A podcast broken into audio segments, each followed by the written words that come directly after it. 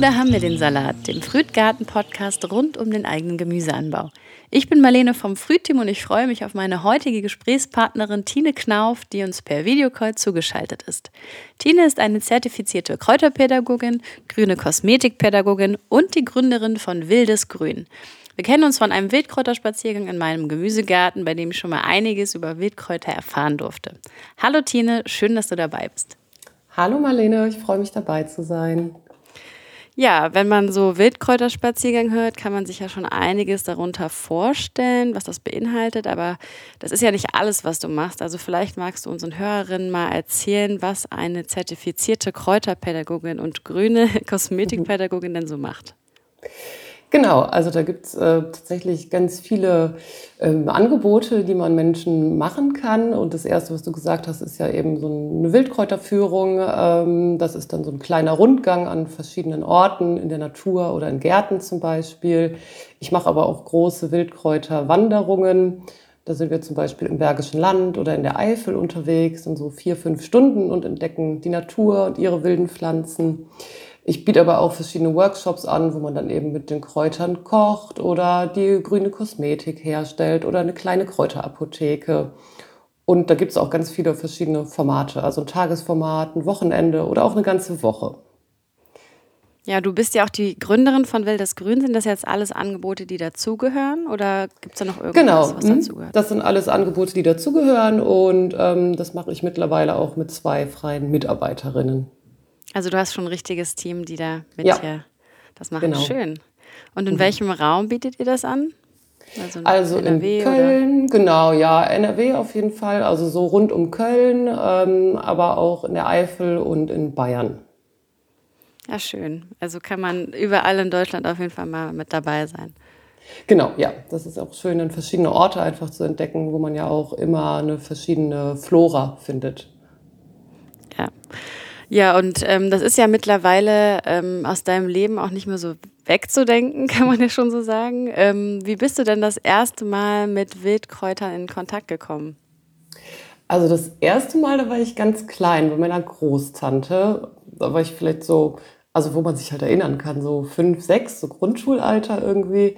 Und mit meiner Großtante bin ich immer Lindenblüten sammeln gegangen und dann gab es abends Lindenblütentee. Das ist eine total schöne Erinnerung für mich. Und äh, die war Imkerin und ich wurde oft gestochen dann von den Bienen und dann wurde eben der Breit- oder Spitzwegerich von der Wiese geholt, um das Jucken äh, zu lindern. Genau, und Löwenzahnsalat haben wir da gegessen.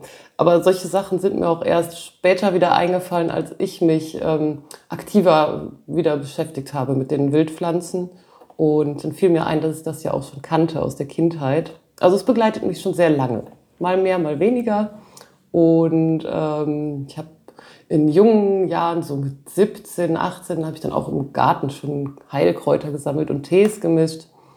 Und mit meinem Umzug nach Köln 2012 habe ich mich dann auch viel mit essbaren Wildpflanzen auseinandergesetzt, weil ich ähm, auf der Suche war nach regionalen ökologischen Lebensmittelquellen.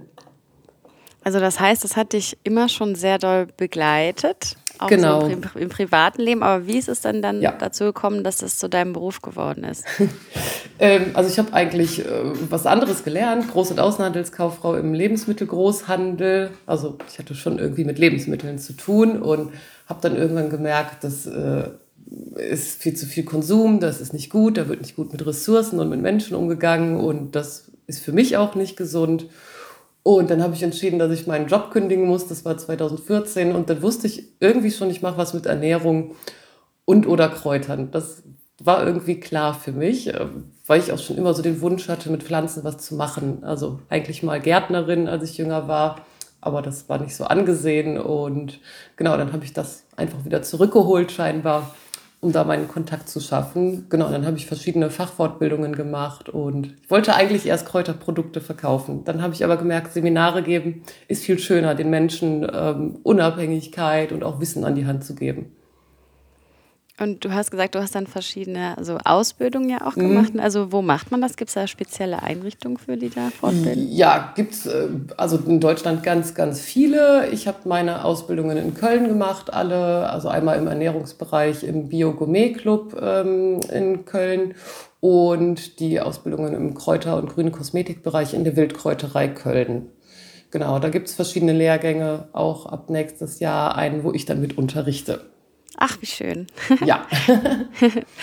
okay, also wenn man mehr darüber erfahren möchte, kann man auf jeden Fall auch dahin kommen. Ja, schön. Mhm, genau, ja. Ähm, ja, man kann dich aber auch bei so, ein, so einem Kräuterspaziergang ja kennenlernen, ähm, mhm. wie ich mhm. das ja auch getan habe bei uns im Gemüsegärtchen. Ähm, und ich weiß da ja auch, was man da so macht ungefähr. Aber vielleicht magst du ja mal erzählen, wie so ein Kräuterspaziergang aussieht. Ja, total gerne. Also das sind äh, Gruppen ungefähr immer zwischen 10 bis 20 Leute, also in der Regel ungefähr 15. Und erstmal ähm, gibt es natürlich eine kleine Vorstellung von mir, wer ich bin. Dann mache ich auch immer eine Vorstellung in der Gruppe. Das finde ich ganz wichtig, damit jeder so sagt, ach, kennt man vielleicht Kräuter, was erwartet man sich jetzt von, von der Führung oder was wünscht man sich. Und ähm, dann gibt es immer so eine kleine Botanikeinführung und ähm, Hinweise zu äh, ja, so Sammeltipps oder was darf man, was darf man nicht. Und dann geht es eigentlich schon los auf die Wiese oder in den Wald oder an den Acker, um zu schauen, welche Kräuter wachsen dann da. Und es werden so zwischen sieben bis zehn Pflanzen vorgestellt, essbare. Und wenn Giftpflanzen unterwegs auch nochmal ähm, uns über den Weg kommen, zeige ich auch davon immer noch was, damit man auch die mal gesehen hat, weil das ja auch super wichtig ist. Genau, und dann geht es eigentlich darum, dass die Menschen das Ganze sinnlich auch entdecken. Also die Pflanzen anfassen, riechen und am Ende dann auch schmecken, um so einen Bezug zu bekommen und ähm, selber auch lernen, wie man die Pflanzen jetzt erkennt, ne, an den vielen Details, die die Pflänzchen so haben. Ja, und ähm, das macht man dann so zwischen anderthalb bis zwei Stunden und oft wird dann am Ende noch was hergestellt, ein Kräuteressig oder ein Kräutersalz zum Beispiel, so dass man noch was als Erinnerung hat zu mitnehmen nach Hause. Ach schön, ja, das haben wir auch gemacht damals. Also ja, ich genau, habe noch gute Erinnerungen ja. an, diesen, an diesen Nachmittag. ähm, ja, du hast gerade das Stichwort ähm, Erkennen genannt. Also ich würde sagen, vielen von uns fällt es ja schon schwer, so Wildkräuter mhm. zu erkennen, wenn man sich nicht auskennt. Ja. Und ähm, wir sind ja so, also wir Menschen sind ja mit diesem Wissen um Pflanzen und deren Sinn schon seit ähm, Jahrtausenden verbunden und leider geht das ja immer so ein bisschen mehr in den Hintergrund. Wir verlieren so ein bisschen mehr das Wissen. Also wir merken das bei Alphabet auch mit dem Gemüseanbau. Mhm.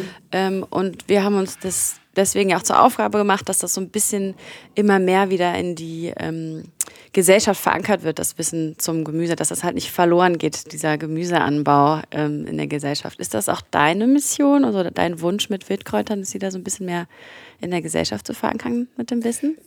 Unbedingt, ja. Also äh, genauso wie du das sagst, wir sind damit ja schon seit Ewigkeiten verbunden. Also irgendwas muss, hat der Mensch ja schon immer gegessen und auch als Medizin genutzt. Und ähm, je mehr wir die Industrialisierung haben, desto mehr rückt es ja in den Hintergrund. Und ich finde das nicht nur schade, sondern auch, ich denke immer, das ist total komisch, dass das so abgetan wird als etwas ähm, Billiges manchmal auch oder irgendwie etwas, was nicht so einen großen Wert hat. Ne? Und das ist schade und ähm, deswegen möchte ich den Wert einfach wieder in den Vordergrund holen. All die ganzen Pflanzen für uns, aber ja auch für das Ökosystem, also für Insekten, für Vögel, für Kleintiere und so weiter. Ähm, ich finde es einfach wichtig, äh, so ein Verständnis dafür zu schaffen, dass wir ja alle irgendwie zusammengehören und dass eins ohne das andere nicht funktioniert. Ähm, und wenn man dabei eben noch so ein erfüllendes Erlebnis hat, wie einen Kräuterkorb äh, zu, voll Kräuter zu sammeln und sich daraus was Leckeres oder was Heilsames herzustellen, ist das doch einfach äh, etwas total Großartiges. Und das versuche ich den Menschen zu vermitteln, einfach über diesen Faktor Freude, Erlebnis und Begeisterung, ähm, auch diese Themen, über die man eigentlich nachdenken sollte, wieder in den Vordergrund zu holen. Genau, das ist auch meine Mission, ja. Ja, und ähm, beim Gemüseanbau, also wir merken ja jedes Jahr, dass jedes Jahr anders ist. Also mal funktionieren mhm. die Tomaten gut, mal nicht, wie dieses Jahr, wenn es so viel regnet. Mhm. Merkst du das auch bei, deinen, bei den Wildkräutern? Also gibt es da auch Unterschiede? Merkt man auch vielleicht einen Klimawandel? Ähm, ja, Klimawandel merkt man natürlich in Form von Trockenheit ganz stark. Also das natürlich auch bei den Wildpflanzen und das, ich würde mal sagen, das sind die letzten, die leiden, aber wir hatten auch Sommer, in denen, ich glaube, vorletzter Sommer war im Mai, waren die Wiesen ja alle nur noch äh, Stroh quasi und Heu. Also das ist schon krass, was man dann merkt. Ähm, auch bei den Wildpflanzen natürlich. Und was man aber auch immer hat, ist, dass das wechselt, das Angebot an Wildpflanzen. Also mal ist in einem Jahr eine Pflanze stärker vorhanden als in einem anderen. Jetzt auch dieses Jahr waren Pflanzen viel vorhanden, die ähm, viel Wasser mögen scheinbar. Zum Beispiel Sauerampfer. Ich habe noch nie so viel Sauerampfer gesehen. Das muss ja dann scheinbar an dem vielen Regen dieses Jahr gelegen haben. Und sowas kann man schon viel beobachten. Ne? Also manchmal ist dann die wilde Möhre ganz viel zu finden, manchmal wilder Pastinak und solche Sachen. Das kann man schon gut beobachten, wenn man ähm, sich mit Pflanzen länger beschäftigt. Ja. Das heißt, es ist auf jeden Fall auch wetterabhängig. Ähm, auf jeden heißt, Fall. Man findet mal hier und da andere Sachen. Aber wenn man jetzt so sagen würde, wie viele Wildkräuter es denn so gibt in Deutschland, kannst du da eine Zahl nennen oder ist das eher schwierig? Ähm, ich weiß gerade gar nicht, wie viele es in Deutschland gibt. Also essbare Wildpflanzen, bekannte gibt es in Europa circa 2000. Also das sind äh, essbare Wildpflanzen, die man jetzt uneingeschränkt essen kann und manche auch mit Einschränkungen, wo man sagt, man kann vielleicht nur die Blüte essen oder man müsste das vorher abkochen. Aber das ist ja schon mal eine Hausnummer, ne? Ja, sehr. Und ja, man, man isst die dann ja auch, aber man kann da auch ähm, Heil, so Heilsalben mhm. und so auch draus machen, ne? Mhm. Genau, auf jeden Fall. Ja, das ist ja das, was die Menschen schon seit Ewigkeiten machen. Also Kräuter irgendwie in Alkohol einlegen, um eine Tinktur herzustellen, in Honig einlegen, in Essig oder in Öl ausziehen und dann mit Wachs vermischen für Salben oder Kräuterpulver herstellen. Also da gibt's ja unterschiedlichste ähm, Rezepturen, die übermittelt und tradiert sind. Genau. Und das zeigst du ja auch in deinen Workshops zum Teil, oder? Ja, auf jeden Fall. Genau, das zeige ich auch. Also das wäre jetzt dann die ähm, Kräuterapotheke, wo ich sowas zeige, aber auch im Bereich der grünen Kosmetik kümmert, sich, kümmert man sich um äh, so pflanzliche Auszüge, die man dann eben auf der Haut benutzt oder in der Kräuterapotheke ja auch viel einnimmt dann. Genau. Okay. Und wo überall kann man denn Kräuter finden? Also man denkt ja vielleicht so, man kann die in der Stadt nicht so wirklich suchen. Mhm. Also kann man die auch überall essen, wenn man die sammelt? Oder sagst du, dass also, man da eher vielleicht aufpassen muss irgendwo? Ähm, ja, auf jeden Fall. Es gibt äh, Orte, an denen ich nicht sammeln möchte. Das ist auf jeden Fall der ähm, Acker, der konventionell bewirtschaftet wird. Ne? Also das weiß man ja, so ein Maisacker zum Beispiel. Da wird so viel Pestizid, Insektizid und Co. ausgebracht. Also da möchte ich dann keine Wildpflanzen sammeln. Man wird ja, wenn man selber dann aktiv ähm, schaut, wo wachsen die Pflanzen, wird man ja doch pingelig, was ja auch gut ist. Ähm, dann jetzt an der Autobahn, an einer vielbefahrenen Straße. Solche Plätze, die meidet man. Auch ähm, die Bahnschienen, obwohl da natürlich immer viel Schönes wächst, aber da wird zum Teil auch gespritzt. Da haben wir auch Metallsplitter, die ähm, von den Schienen einfach abgehen. Und jetzt so ein typischer, hochfrequentierter Hundeweg und die Hundewiese, da muss ich auch auf gar keinen Fall sammeln. Aber drumherum gibt es viele, viele schöne Orte, die ich nutzen kann. Und in der Stadt haben wir auch einen großen Artenreichtum. Ähm, wir können ähm, in unseren Stadtwäldern, hier in Köln jetzt als Beispiel, kann man sammeln. Wir haben Parks, man kann ja auch Holunderblüten sammeln. Ne? Man muss ja nicht auf dem Boden was ernten. Mhm. Dann kann man bei Biobauern fragen, ob man dort ernten kann. Die sind in der Regel aufgeschlossen. An Schrebergärten kann man auch fragen. Ne? Ich poste zum Beispiel, in, es gibt dieses schöne Nachbarschaftsnetzwerk nebenan.de und da schreibe ich ab und an immer mal rein, kann ich irgendwo Giersch ernten kommen? Und dann meldet sich immer jemand, irgendein Gärtner, der sagt, kannst du gerne alles haben. Ne? Also so kommt man dann an gute Stellen. Okay, und ähm, du nanntest jetzt gerade Giersch. Gibt es so mhm. Wildkräuter, die jede, jeder Gärtner, Gärtnerin in ihrem Gärtchen finden könnte, die so klassisch öfters da sind? Ja, also ganz klassisch natürlich Löwenzahn in der Wiese oder das Gänseblümchen. Ne? Das sind Pflanzen, die lieben unsere Wiesen, die auch gemäht werden, da sind die darauf angepasst. Giersch findet man in vielen Gärten, nicht in allen. Ähm, ist natürlich so ein unbeliebtes Kraut, weil der sich einfach stark ausbreitet. Also für den Gärtner, der jetzt da seine Zierblumen und so setzen will, ist der dann ein bisschen nervig natürlich. Ähm, Brennnessel kommt aufs Bodenangebot an, aber findet man auch. in vielen Gärten. Ähm, was viele Gärtner natürlich auch haben, ist Holunder, aber der ist ja noch geschätzt. Ne? Genau, das sind so die Klassiker, die man auf jeden Fall findet und die auch super gut sind für die Ernährung, für die Heilkunde, für alles. Und wenn man jetzt vielleicht doch noch ein bisschen mehr suchen möchte, also wenn sich mhm. jetzt jemand, der zuhört, für einen Wildkräuterspaziergang ähm, interessiert und gerne einen machen möchte, aber nicht in mhm. NRW oder in deinem Gebiet, äh, wo mhm. du das anbietest, wohnt, wo könnte man sich denn nach Anbo Angeboten da informieren? Ja, also es, äh, man muss einfach nur mal Wildkräuterführung oder Wildkräuterwanderung Deutschland googeln und es gibt ein paar Seiten, die ähm, einen Großteil der Angebote, die es in Deutschland gibt, ähm, auf einer Karte aufgelistet haben. Ähm, aber man findet auch, wenn man einfach äh, Wildkräuterführung oder Wanderung plus den Wohnort eingibt, findet man in der Regel Kräuterpädagoginnen oder Kräuterexpertinnen und Experten, ähm, die solche Angebote haben. Also ich bin ja auch oft im Urlaub unterwegs, das mache ich dann natürlich auch. Ich will dann irgendwie mit jemandem unterwegs sein und bis jetzt ist mir das noch nicht passiert, dass ich in einem Ort war, wo es kein Angebot gab. Ach schön, also ist das ja. schon doch ein bisschen mehr verbreitet, als man das so denkt, wenn man sich vorher... Ja.